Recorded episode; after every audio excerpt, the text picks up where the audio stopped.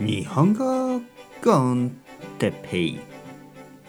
日本語学習者の皆さんをいつもいつも応援するポッドキャスト。今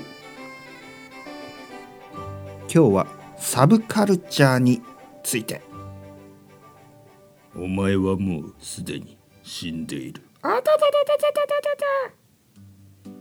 はいみんな皆さん こんにちは。みんなですね。皆さんこんにちは。日本語コンテッペイの時間ですね。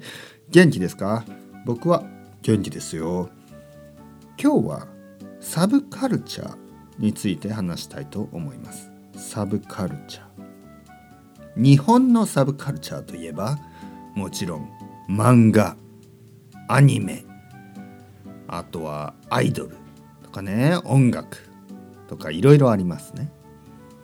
でもやっぱり漫画とかアニメは日本で有名なサブカルチャーですね。もう今はサブじゃないですね。今はもうメインストリームですね。うん。えー、たくさんの漫画やたくさんのアニメが日本にはあります。そのうちの少しは、えー、メインストリームでたくさんのサブカルチャーがありますね。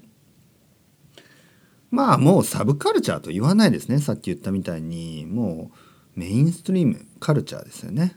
うん、今最初に僕が「あたたたたたお前はもうすでに死んでいる」と言いましたけどこれは北斗の拳、ね、北斗の拳という、えー、漫画。そしてアニメですね。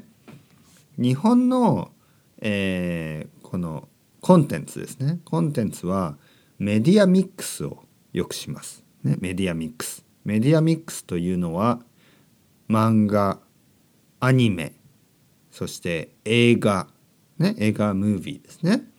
あとはそういうグッズ、ね、いろいろなプロダクツとか、そして普通の映画にもなりますね。アニメーションじゃない映画になったり、ね、ドラゴンボールのハリウッドバージョンありましたね。あんまり面白くなさそうでしたけど、ありましたね。スーパーマリオもありましたね。昔ね。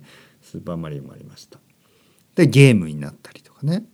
えー、なのゲームゲームですね。ゲームもサブカルチャーですね。でもサブカルチャーじゃない。もう今はゲームはもうメインストリーム。オタク、ね、昔はねオタクと言っていました。オタク。ゲームをしたり漫画を読んだり。そういう人たちをオタクと言ってました。今はみんなオタクですね。もう世界中の人たちがオタクですね。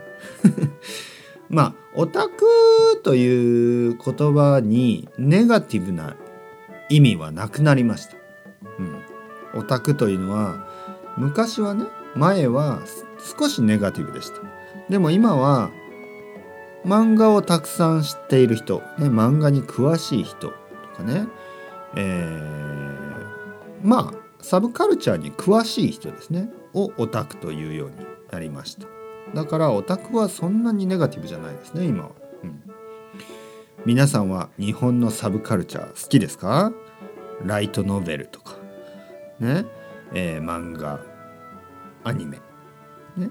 えー、いろいろありますね。いろいろなキャラクターがいます。ね。皆さんいろいろ楽しんでくださいね。それではまた。 Ciao ciao hasta luego。またねまたねまたね。動物の森もやってますか？動物の森。